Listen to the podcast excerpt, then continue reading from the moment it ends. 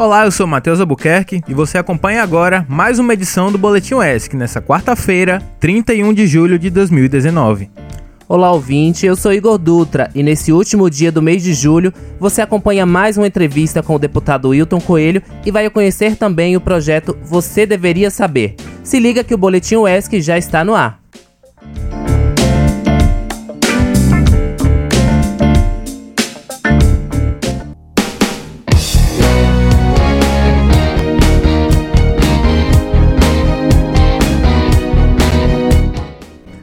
Aí mais uma novidade para os estudantes do ensino médio e fundamental das escolas estaduais. A Secretaria da Educação da Bahia promove o quinto concurso de vídeo educativo com o tema O Protagonismo Estudantil Promovendo a Saúde na Escola.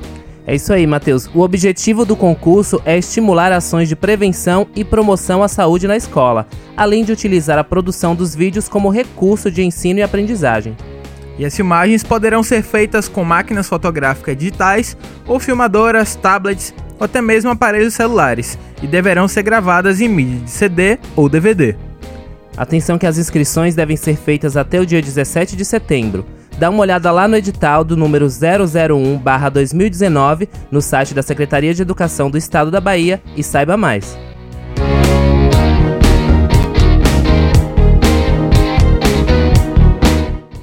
E em mais uma entrevista com o deputado estadual Hilton Coelho, nosso repórter Pablo Brandão conversou com esse deputado sobre as universidades estaduais da Bahia. Vamos ouvir? A conversa de hoje com o deputado estadual Hilton Coelho, do PSOL, é sobre educação. Hilton disse que o investimento nessa área deve ser muito mais do que só em sala de aula. É na pesquisa que, ao final de tudo, se realiza o que pode transformar a realidade. Nesse sentido, o governo Rui Costa tem uma visão nanica de horizontes para a Bahia e que pode chegar a uma trágica situação de nós concluirmos o quarto governo petista sem alterar em absolutamente nada a situação da Bahia.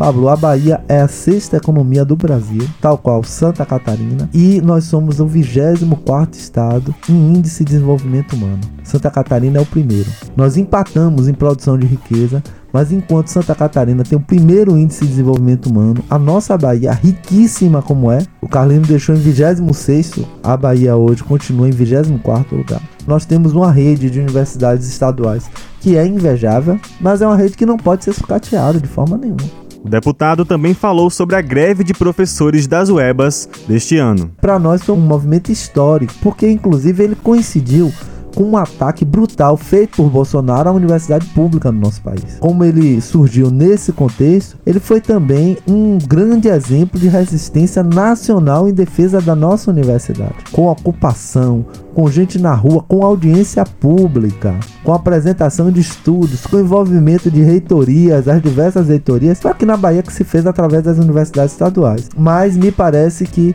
na contramão da história, o governador Rui Costa teve uma posição muito ruim, passando por episódios como corte de ponto, como a utilização da polícia de choque ocupando a Secretaria de Educação. Imagine um grupo de estudantes, um grupo de professores se deparou com um verdadeiro exército de pessoas com escudos na mão, com armas de grosso calibre, como se elas estivessem ameaçando a destruição da nossa Secretaria de Educação, que é entendido por toda a comunidade como um patrimônio.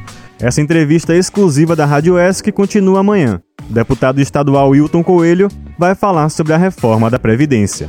Uma reportagem de Pablo Brandão para o Boletim ESC.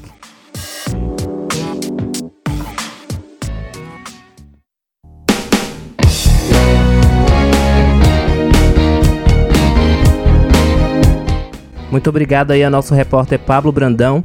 E para você que se inscreveu no Partiu Estágio, o governo do estado, por meio da Secretaria de Administração, a SAEB, informou que sexta-feira, dia 2 de julho, vai convocar novos candidatos para o programa. 294 estudantes devem ser convocados para integrar o edital de número 001 e 11 estudantes para o edital de número 002. Essas convocações são feitas via e-mail e a lista final dos convocados estará disponível no site da SAEB a partir de sexta-feira.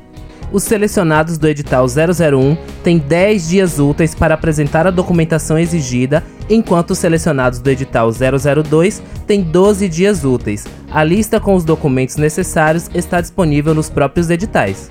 Isso mesmo. A vaga de estágio é garantida com a entrega de toda a documentação exigida dentro do prazo regulamentar. E quem não entregar toda a documentação ou não se apresentar dentro do período estipulado perde a vaga. Então, fique atento e não se passe.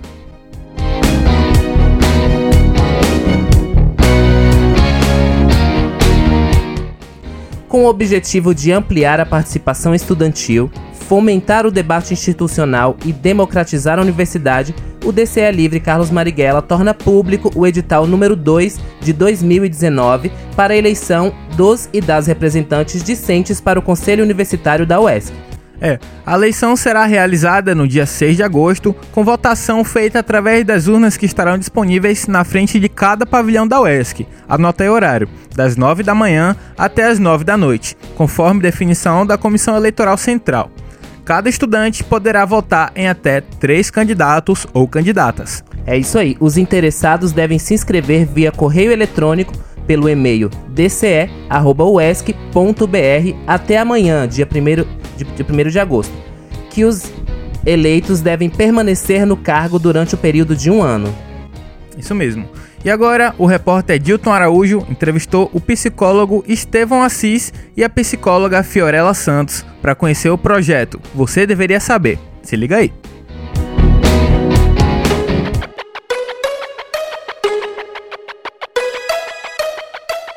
Estamos aqui com o Estevam e Fiorella, eles são psicólogos, eles têm um projeto social e eles vão falar um pouco pra gente sobre esse projeto. O nome do projeto é Você Deveria Saber, né? E ele é composto por mim, por Fiorella e por Hilda Camille, né? Nós três somos psicólogos e o projeto ele surgiu como uma necessidade onde a gente pudesse estar tá passando um pouco, né, para a população sobre como que elas podem ver as situações do cotidiano, né, do seu dia a dia sob uma ótica da psicologia, que é bastante bastante importante, porque às vezes a gente passa por situações, sofre com essas situações, não sabe como lidar e também não, não sabe como buscar uma ajuda. Então eu penso que a psicologia hoje ela precisa ser inserida um pouco mais nesse setor, né, para que as pessoas comecem a enxergá-la como algo que realmente existe para ajudar a população e tirar um pouco, né, desse estigma onde é, psicologia para pessoas loucas. Não, psicologia para qualquer pessoa que precisa de ajuda, que sofre. Então, como todos nós sofremos por algo, então todos nós precisamos, né, da psicologia. É, quais são os principais fatores dos distúrbios psicológicos? Os principais fatores dos distúrbios, ele vai envolver o meio em que o indivíduo está inserido, vai envolver também se o indivíduo tem algo já em seu DNA, né? E também vai envolver todos esses aspectos juntos para estar tá falando se aquele sujeito tem alguma predisposição depressão, algum tipo de transtorno de doença mental, tudo isso acaba envolvendo. É, primeiramente, eu quero dar bom dia né, a todas as pessoas que estão nos ouvindo agora e agradecer à Rádio ESC pela oportunidade que nos deu, né? E a Hilda que não pôde comparecer, né? Agradeço muito. Então, como o Estevam falou, a gente tem esse intuito, né? E o nosso alvo maior é esse público jovem mesmo, né? Que anseia e precisa muito saber realmente dessas questões psicológicas. A gente percebe que atualmente, né? O mundo sofre com a depressão, que é uma doença do século que está culminando muito e a gente percebe o suicídio muito grande entre os jovens, né? Mas outras dúvidas também tendem a surgir e estão na mente da, do público, né? porque a gente está aberto justamente a atender não somente a esse público específico, que é um público jovem, mas a, a, todas as pessoas que precisarem de um apoio moral, de tirar dúvidas em relação a fatores que envolvam realmente a psicologia. Outro destaque é que nós estamos assim buscando também é, parcerias que nos ajudem, porque assim é muito importante a gente abraçar muitas pessoas que também, né, queiram nos ajudar e também queiram entender essas questões. Existe algum sintoma dos transtornos psicológicos e como as pessoas podem detectar e pode ajudar? Cada sintoma ele apresenta um fator assim, né? As pessoas demonstram em formas de comportamento e nisso a gente vai identificando dentro de, de cada fator o que realmente essa pessoa vai ter. A gente não vai de imediato, claro, dizer o que é, mas a gente vai observando e analisando bem o comportamento dessas pessoas.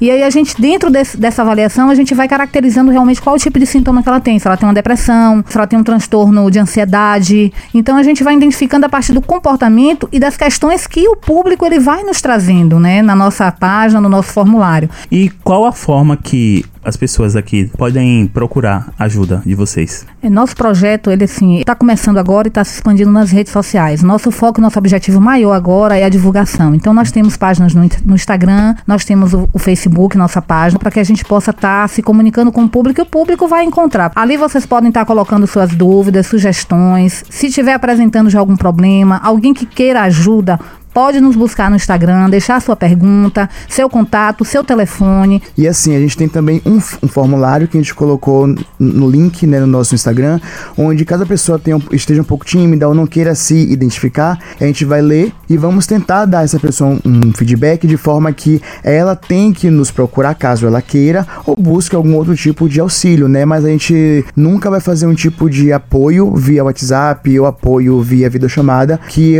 a gente não pensa que seja esse o, perfil do nosso projeto. O nosso Instagram é Você Deveria Saber, tudo junto. O nosso Facebook é a mesma coisa. É muito prazer, tá, Estevam e Fiorella, por estar tá aqui com a gente na Rádio ESC. Nós que agradecemos mais uma vez, assim, a ESC abriu as portas, né? Vocês aqui da rádio. Com a edição de Eli Arruda, eu sou Dilton Araújo para o Boletim ESC.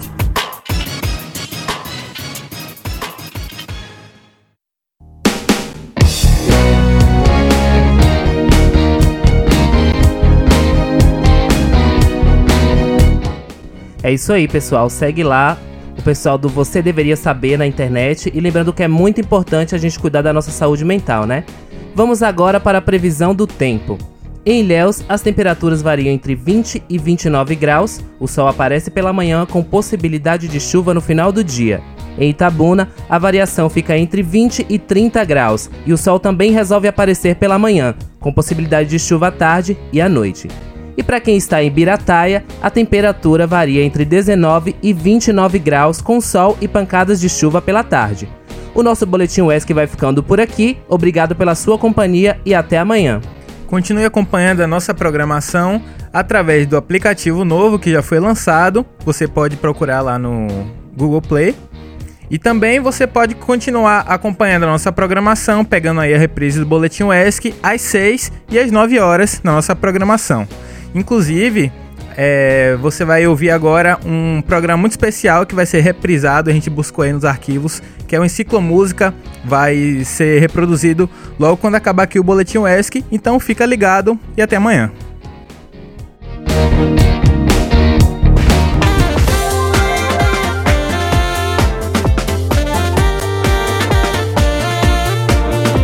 Rádio ESC, muito mais respeito aos seus ouvidos.